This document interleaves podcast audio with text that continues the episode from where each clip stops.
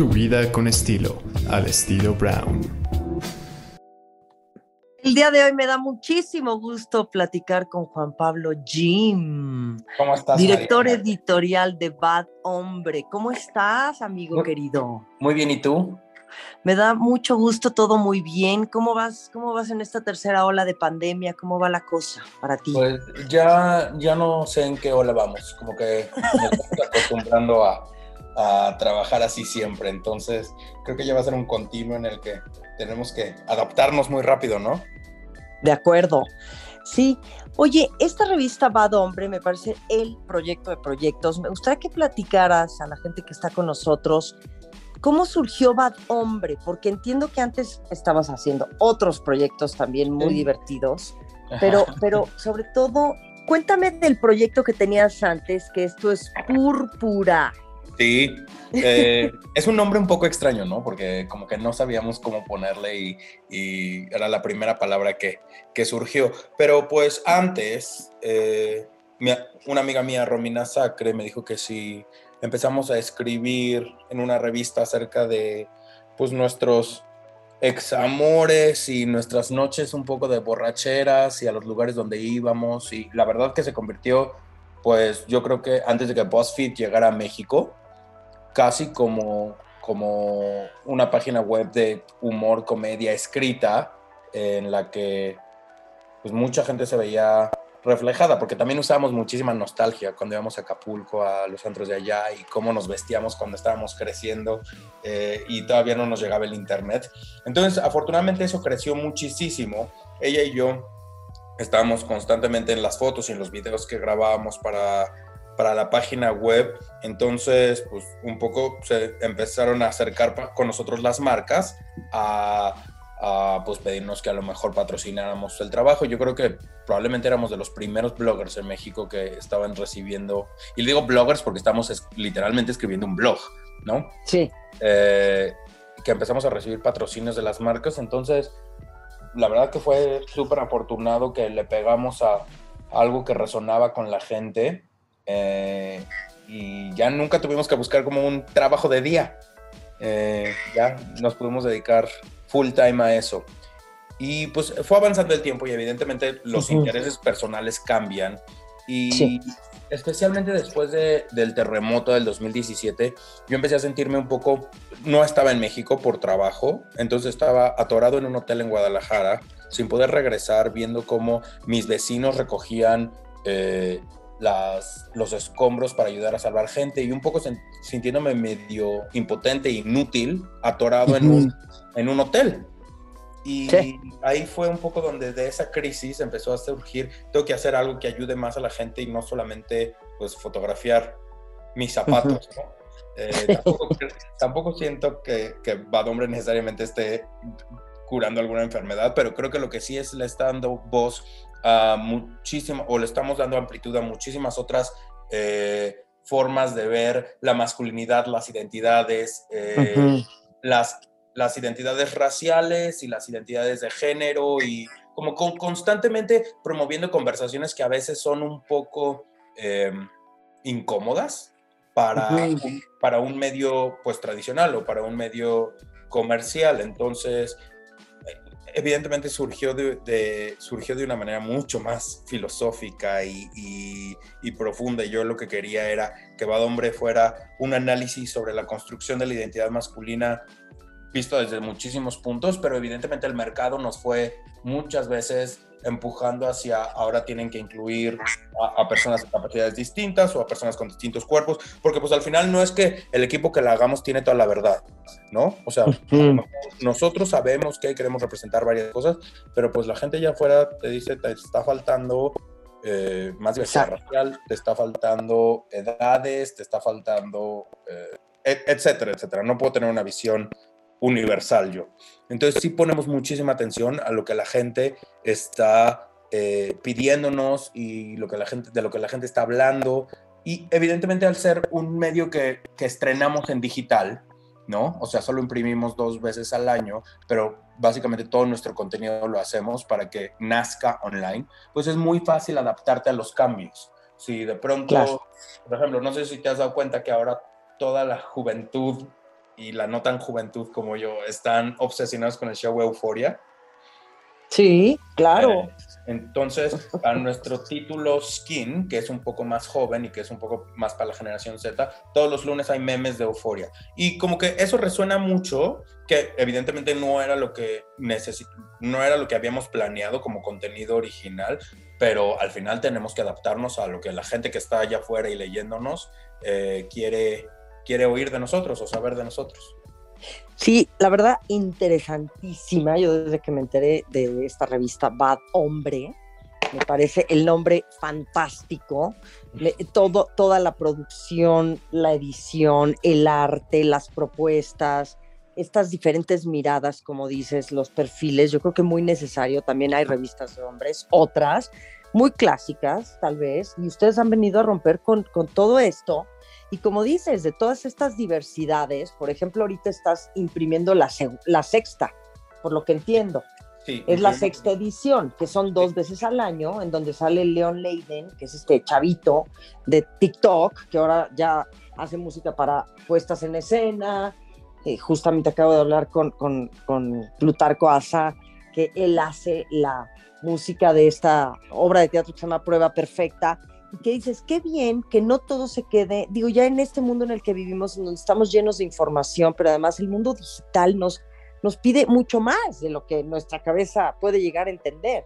Entonces, ¿no? entonces tú también, en base a eso, atiendes las peticiones de, de, a ver, yo soy este perfil, porque en esta edición en especial yo veo que hay muchos, pues hay mucho contenido de gente que no sé si lo haga siempre o, o solamente quedó en esta sexta edición de Bad Hombre, en donde sí metes a personajes que siguen tus redes y que te siguen a ti. O sea, un poco es, al final siempre he pensado de Bad Hombre como un poco una comunidad. Entonces, si nos están apoyando, leyéndonos, eh, si están compartiendo nuestro contenido, si están constantemente, pues sí, eh, siguiendo al proyecto y también tienen proyectos interesantes, creo que un poco como regresarles a ellos eh, no es el favor, pero apoyarlos a ellos de la misma manera en la que ellos nos apoyan a nosotros, pues resulta mucho más eh, relevante, creo. O sea, porque vamos a estar hablando de alguien que ni siquiera nos había visto, que no nos topa, que les da igual? Mejor apoyar a la gente que, con la que estamos trabajando juntos, o sea, co-creando Badombre, pero al mismo tiempo co-creando las industrias creativas de, de México. Claro, claro, y entonces una, es una como multiplataforma de colaboración que hablas de todos los perfiles de hombre, del estilo, de la economía, la filosofía, el outfit, la moda, ¿no? Eh, la diversidad de género, las identidades, o sea, todo, que eso se vuelve fascinante, o sea, es lo más ad hoc para estos tiempos. Exactamente.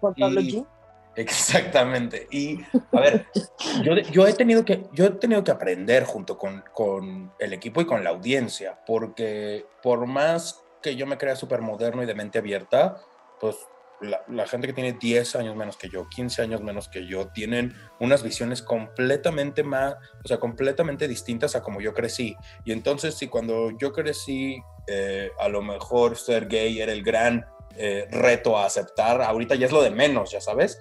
Eh, o sea, tienen una visión tan, pues moderna, no sé cómo llamarle, de, cómo vivir y cómo reflejar la humanidad en su, en su identidad, que he tenido que aprender muchísimo en este proceso. Y creo que eso es lo más interesante, que constantemente estoy aprendiendo, cambiando la manera en la que veo, aceptando cosas que antes no entendía, entendiendo cosas, investigando y amplificando muchísimo estos mensajes, pues básicamente quieres de tolerancia, porque esa palabra parece como que le está haciendo un favor, de normalización, aceptación, visibilización, todos somos iguales, no importa eh, tu color de piel, tu religión, tu eh, identidad sexual, identidad de género, etc.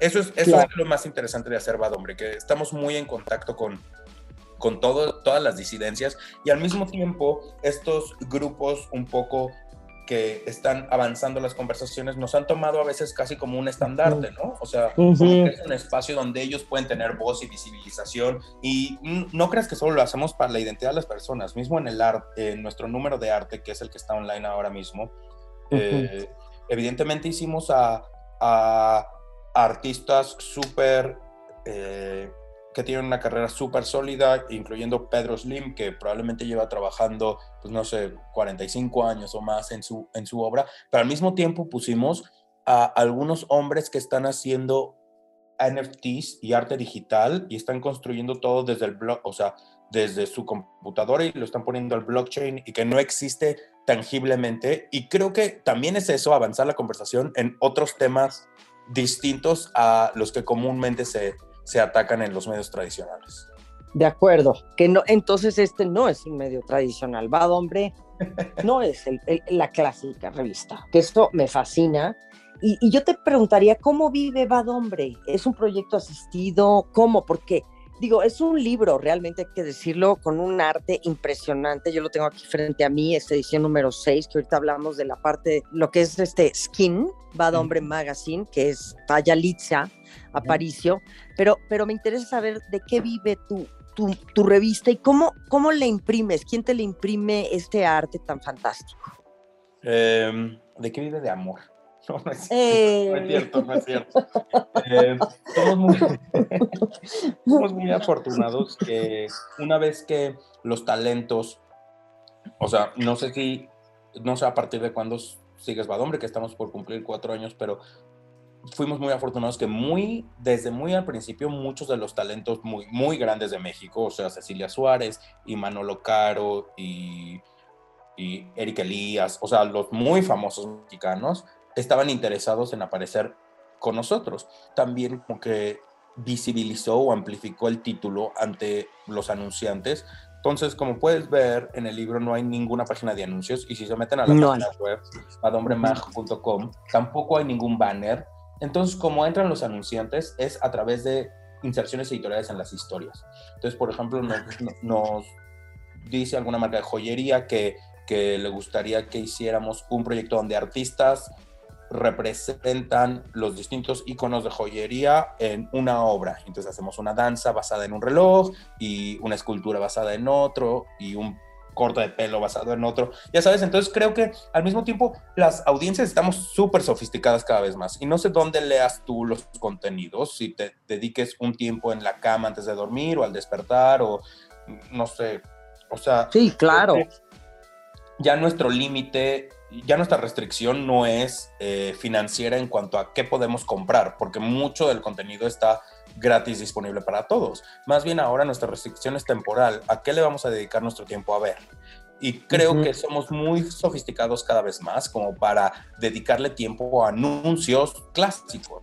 O sea, especialmente en el Internet, ¿por qué verías un anuncio clásico cuando puedes pues, rápidamente irte a un blog de Estados Unidos o a un periódico de de Inglaterra. O sea, tenemos todo el contenido del mundo en, en la palma de nuestra mano.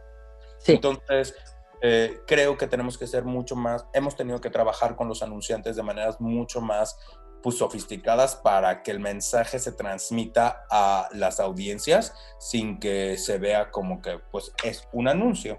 Claro, y, y la publicidad.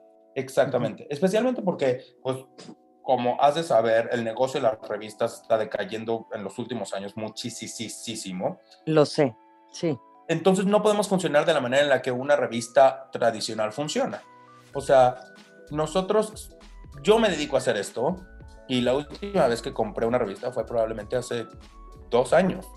O sea, yo no compro revistas. Entonces no puedo seguir un esquema tradicional pensando que la audiencia va a comportarse distinto a mí. Al final, eso es básicamente lo que estamos haciendo. Hablarle a ellos no de una manera diluida, no les estamos enseñando, los estamos tratando a toda la audiencia como que es nuestro igual, nuestro par, y se comportan de la misma manera que nosotros y consumen el contenido de la misma manera que nosotros, y les interesa el TikTok, entonces estamos haciendo muchísimo TikTok, y les interesa eh, fotos no tan tradicionales, entonces eso hacemos, y les interesa contar historias, leer historias, entonces sí, tratar a la audiencia como como nosotros consumimos. Qué bien, qué maravilla, caray. Te felicito, muy chingón, eres muy chingón. Ay, muchas, muchas gracias. Francamente. me habían dicho eso. bueno, ¿y cuánta gente eh, forma parte de Bad Hombre? Háblame un poquito de, del equipo, porque además me encanta el eslogan Bad Hombre, Fashion for the Thinking Man. Exactamente, ese eslogan es muy, eh, muy representativo de nosotros, somos muy pensantes. No, el equipo, justo en este momento, o sea, justo a partir de este año, nos dividimos en dos, eh, como dos subequipos. Uno que es para Bad Hombre, que es el título Fashion for the Thinking Man, que básicamente atacamos arte, cultura, moda, eh, un poco para una audiencia como entre 24 y 35 años, aunque cada vez está siendo más joven. Y en ese equipo hay un director de contenidos que es Alejandro eh, Peregrina y él tiene a su equipo de colaboradores y trabajamos con fotógrafos y con estilistas cada vez distintos. Eh, siempre distintos. Y luego por otro lado tenemos el título Skin, que es mucho más dedicado a cultura pop, a belleza, a mente, wellness, eh, un poco psicología, pero visto desde un punto de vista mucho más joven, como para la generación Z. Nuestros lectores ahí empiezan en 18 años. Tenemos un director de contenidos allá que se llama Iván Estuardo, y luego tenemos un equipo pues estructural que hace eh, social media para todos, como Francelia Baena, quien conoces, eh, y también ella diseña el arte que estás viendo, y luego hay alguien que dedicado a las ventas y luego tenemos a alguien específico para generación de contenidos en video, en YouTube y en TikTok. Y además tenemos una red de colaboradores súper, súper grande porque lo que siempre he pensado es que no puede ser la voz de ninguno de nosotros, ya sabes. Creo que, creo que tenemos que ser multicolaborador para representar tantos puntos de vista como se pueda. O sea, yo no, yo no sé nada acerca de quedarme calvo, afortunadamente. Entonces, ¿por, ¿por qué voy a escribir acerca de eso? ¿No? pues sí, francamente. ahora, que, si me preguntas, que, si me preguntas acerca de, los, eh, de las mejoras en, en, la cara con inyecciones, ahí sí le sé. Ah. Tú muy bien, perfecto, como debe de ser. De eso sí puedo hablar. Pero tú no te atreverías en algún momento a decir, oye, yo he vivido esto y, sí. lo, lo, decreto, ¿no? Lo publico. Sí, muchas veces sí escribimos nosotros, no es la mayoría de los ah. contenidos, eh, hay algunas veces en las que las entrevistas, por ejemplo, entrevisté a Darío Jasbeck. ¿Recuerdas quién es? Eh, sí, claro. Darío era mi vecino del piso de arriba. Eh, básicamente estuvimos encerrados en el edificio, pues al menos los primeros seis meses de, de, la pandemia. Y casualmente él y yo compartimos un miedo a volar. Ajá. O sea, un miedo a los aviones. Súper ilógico, porque además creo que los dos pasamos más tiempo del debido en un avión. Pero bueno, entonces el texto que acompañaba a su portada lo escribí yo, porque pues el joven bajaba a tomar cervezas a mi casa y ahí se iba haciendo la historia, ¿me entiendes? Era muy desde mi punto de vista personal y yo claramente tengo la habilidad de hablar acerca de él porque lo conozco.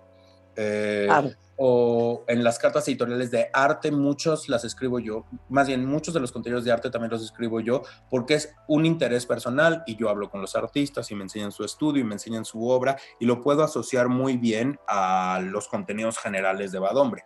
Pero sí, hay cosas que las que no tengo idea absolutamente, sobre todo de las más modernas y de las más eh, en onda, yo no podría escribir. Pero somos muy afortunados que hay un, o sea, hay un equipo de colaboradores que se dedica además a hacer investigación también. Eh, por ejemplo, recientemente, la semana pasada se volvió viral como la historia de la ropa interior masculina desde el taparrabos. Y es súper interesante ¿por, qué, por qué a alguien se le ocurriría cuando nunca nadie ha visto cubrirse pues ahí su área ya sabes, entonces alguien hizo una, una investigación histórica muy interesante acerca de esto y, y evidentemente, pues sí, todas las voces que están ahí es lo que hacen que sea tan rico el contenido. ¡Ay, qué belleza! Bueno, de la edición que tengo aquí, sí.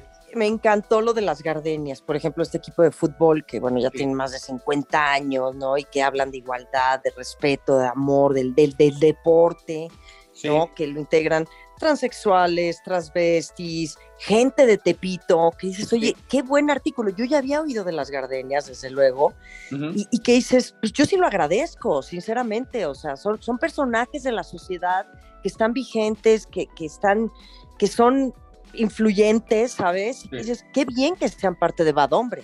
Sí, lo que pasa es que creo que no sería... Nadie puede, no creo que ningún título, y tú que trabajas en esto también sabrás que no puedes representar al 100% de la realidad mexicana. ¿no? De O sea, acuerdo. evidentemente vas a un target y le interesas a, a ciertas personas y pues vas a intentar hacer tu mejor esfuerzo por representar a ese, a ese sector lo mejor posible. Pero nosotros, o sea, sí constantemente estamos eh, poniéndonos incómodos a nosotros mismos para incluir más personas, sobre todo porque sería muy fácil poner siempre las estrellas de Netflix, todos guapísimos Ay, y sí. guapísimas y, y los, y los amo y me acompañan todas las noches antes de quedarme dormido en mi tele. Pero, pero pues la Claro. verdad, no, no creo que son la mayoría de México. O sea, Para por- nada. Porque cuando vas al banco o al súper, pues no te encuentras todos los días a los actores de Netflix ahí. Entonces, por eso es que nos gusta mucho incluir personas, muchas veces también incluimos personas de nuestra audiencia, o sea, hacemos Sí. como castings en nuestras redes sociales y decimos, vamos a hacer una historia de eh, jeans o de distintos tipos de cuerpo, etcétera, ¿quién quiere salir? Y entonces hemos puesto a mismo los lectores y ni siquiera, tú dijiste antes así como gente famosa que, que es parte de nuestra pues, comunidad y nos apoya, etcétera, pero también ponemos al lector. O sea, al Claro. lector eh, un poco anónimo por decir algo en el sentido en que no tiene un, un proyecto público o que no Ujú. una figura en el spotlight. Ponemos, intentamos representar de claramente con nuestras limitantes que seguramente tenemos tanto editoriales como, como de recursos para, para llegar a ellos, pero sí intentamos representar lo más que podamos de lo que significa México. Claro, claro. Ahora, por ejemplo, en esta edición hablas de maquillaje de hombres, Sí, vemos a, a- a también la moda, ¿no? En el hombre que ya se está, bueno, ya, ya se usa falda, ¿no? Que todavía en México yo creo que no se ve mucho. yo no- Francamente, yo estuve en Chicago hace no mucho y sí vi a dos que tres hombres en falda, que me fascina, ¿no? Son de estas cosas que todavía el mexicano, quién sabe cómo lo, lo vibre, ¿no? El, el mexicano tradicional, ¿verdad? Sí. Porque hay muchos, muchos todavía que hay que romper estos estereotipos. sí. Eh, Pero, bueno, pero es, una- es, es muy completo, ¿no? El contenido realmente es muy avant-garde, es muy innovador y es muy actual, ¿no? En donde Sí. dices, ya, ya, ya, ya, ya, quitémonos todos estos, ¿no? Todas estas formas anticuadas y ya pasadas de moda de pensar y vamos a abrir mente a lo que está sucediendo en el mundo y en México también tiene que ser. eh, no creas que eso no significa que también a nosotros mismos, o sea, al menos a mí, también me parezca muy avangarda a veces y también tenga que abrir mi mente en que, ok, es normal usar falda. Yo nunca he usado una falda. eh, Ujú. No estoy tan seguro de que algún día la usaría para salir a la calle, pero lo bueno es entender y, y, o sea, tener cerca a personas que sí. Exacto. O sea, no todos tenemos que hacer todo tampoco. No creo que todos, no tenemos que todos identificarnos eh, como no binarios y tampoco todos tenemos que pintarnos las uñas. Sí, de acuerdo. Luego me encantó el artículo de Juan Soler, Carlos Ponce, Gabriel Soto, Horacio Poncheiri. ¡Qué guapos! ¡Qué bárbaros! Es nuestra... eh, Oye, qué refresh. Ellos sí leen hombre. Eh, es, nues- es nuestra versión de los galanes de novela. Pues con estos jóvenes crecimos. Ya sabes, mi mamá cuando veía las novelas, pues eh, alguno de estos estaba agarrando a la señorita, a la protagonista. Entonces era como, era casi como una carta a nuestros, a nuestros yo infantiles de, ah, mira, estos con los que creciste ahora se visten en los looks de, de- de- en los looks de las casas de moda. Fue muy entretenido hacer esa historia. Sí, sí, sí. Y luego lo- me encanta lo de Menchaca. Bueno, muy completa, muy completa tu edición. Al final, bueno, del otro lado de la portada está. Skin, que está Sí. la gran Yalitza Aparicio, que qué Sí. bárbara, qué producción, qué... Cuéntame de esto. Pues esta producción que estás viendo eh, fue una idea de el stylist Pablo Rivera, que consiguió estas piezas de Gabriel Berenguer, que estas con, con cristales para ponerle, porque lo que, él, él es el stylist de Marina de Tavira y de Yalitza Aparicio para sus apariciones en México. Y entonces Ok. él hizo la mayoría de, del tour de prensa de Roma cuando salió. Y evidentemente creo que una de las cosas que construyó a Yalitza mucho como ícono eh, fashionista y que construyó a Bad Hombre como una revista que el mundo le empezó a poner atención fue la colaboración que hicimos cuando estuvieron en Roma, ¿no? Que Yalitza sale en la portada con el pelo hasta, hasta las rodillas, eh, en un traje blanco, no sé si recuerdas, eso fue hace como Sí, tres sí.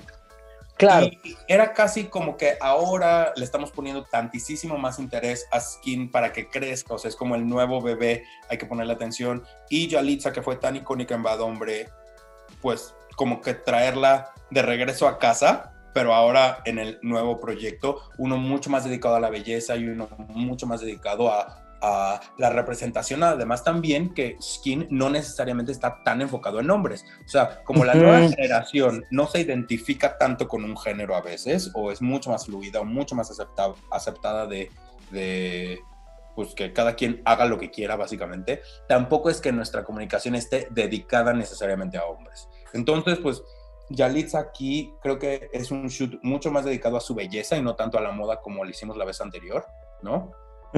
Y creo que se nota una evolución muy grande entre la persona que fotografiamos hace tres años, que fue, creo que la fotografiamos un día antes de que la nominaran al Oscar, entonces todavía no estaba eh, tan en el ojo del huracán, en el sentido en que pues, no tan acostumbrada a las red carpets ni a, ni a Ujú. las producciones fotográficas, entonces creo que sí, a- hay un gran, gran, gran cambio que se nota muchísimo más poderosa esta vez que la vez anterior y eso que probablemente la vez anterior es por lo que la mayoría de las personas no recuerdan.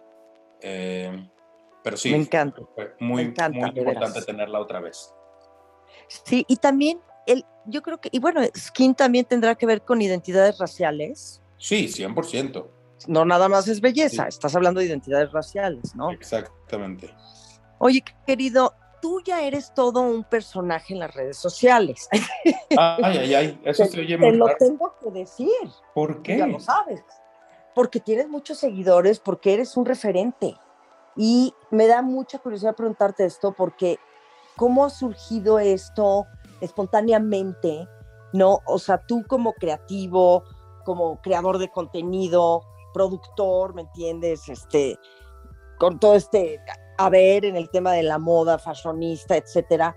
¿Cómo es que también te has vuelto un referente?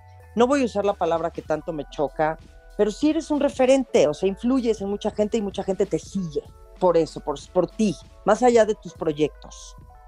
Eh, es algo que no necesariamente busqué. Yo creo que la vida me... O sea, soy contador. Fui a la escuela para, para estudiar contas, sí. Mis trabajos al principio eran pues, de contador en una oficina, en mi cubículo, haciendo Excel todo el día. Y ahora hago Excel la mayoría del día también, no creas. Eh, eh, pero siempre tuve una pasión pues, por la moda, no necesariamente histórica, o sea, no de una manera histórica o de una manera eh, de confección, porque no podría ni coser un botón, pero mucho más en, en lo que la ropa podría expresar acerca de mí, nada más con que alguien la, vie- la viera o con que yo lo usara, o cómo cambiaba mi estado de ánimo si me ponía algo versus otra cosa, o qué representaba de mí. Mucho más como una herramienta de expresión, la ropa.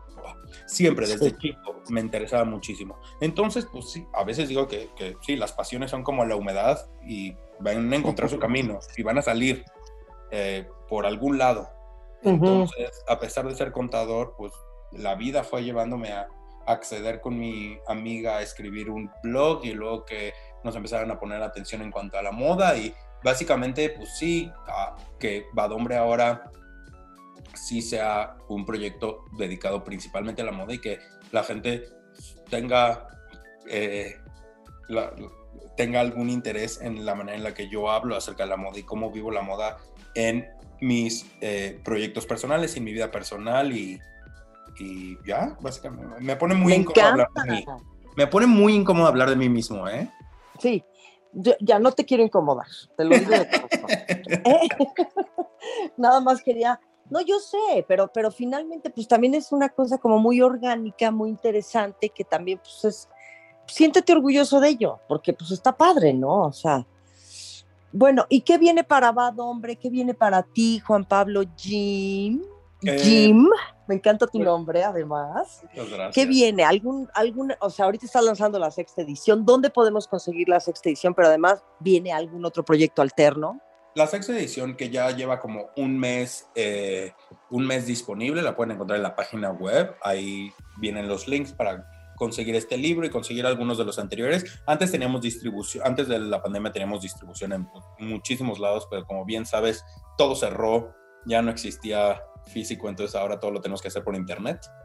Eh, Claro. entonces pueden visitar badombremag.com para, para conseguir su libro. Y que viene es nuestra intención ampliar en más plataformas, o sea, es muy importante para mí relanzar un podcast, hacer contenido en video que la gente pueda, o sea, básicamente lo que están viendo en Reels y en TikTok, que no sé si has tenido la oportunidad de ver los Reels y TikToks de Badombre, pero están muy, muy, muy entretenidos, pero probablemente expandirlos a un contenido, pues, que sea el mismo, o sea, que viva solo. Y además, pues, expandir también geográficamente en distintos territorios, probablemente empezando por el mercado latino en los Estados Unidos. Entonces, es, son cosas que estamos trabajando. eh, que llevamos además un rato trabajando, pero a veces como que el día a día de salir 14 veces a la semana online eh, con estrenos no nos permite eh, trabajar en otros, en otros proyectos. Y personalmente, pues no sé, o sea, estoy seguro que habrá algún nuevo eh, proyecto, pero también lo que aprendí mucho después del el COVID es a intentar disfrutar ahorita y no siempre estar planeando, porque luego haces Muy bien. planes y en dos meses te meten a tu casa y ya todos tus planes no sirvieron de nada. De acuerdo, estoy de acuerdo contigo. Vivir eh, un día a la vez. Un Ya, día a la vez estamos haciéndolo. Mi querido, te mando muchos besos, guapo. Espero verte muy pronto. Sí, yo también. Te quiero ver muy pronto. por todo también. eh, Ay. que bien la quieren. Y muchas felicidades. Y Ay, gracias. Muy pronto estés en Lavado Hombre también. Ay, guau, bueno, sería un honor, hombre. Sería un honor para nosotros. Bueno, te mando muchos besos. Nos compartes tus redes, las de Bad Hombre, que me, bueno, me imagino que son ellas, pero bueno, compártenos tú y ya está. Y también TikTok y todos, todos tus medios. En todo estamos arroba badombremag. En todo. Eh, en internet badombremag.com y en todas las demás redes arroba badombremag. Ahí nos pueden encontrar, ver todo nuestro contenido, divertirse, pensar, eh, abrir su mente, vestirse bonito, inyectarse la cara como yo. Yo me, voy a dedicar a yo también. me voy a dedicar a hacer estando pero mejor. Bueno, te mando muchos besos. Y yo también, hablamos pronto. Claro, gracias. Bye. Bye bye.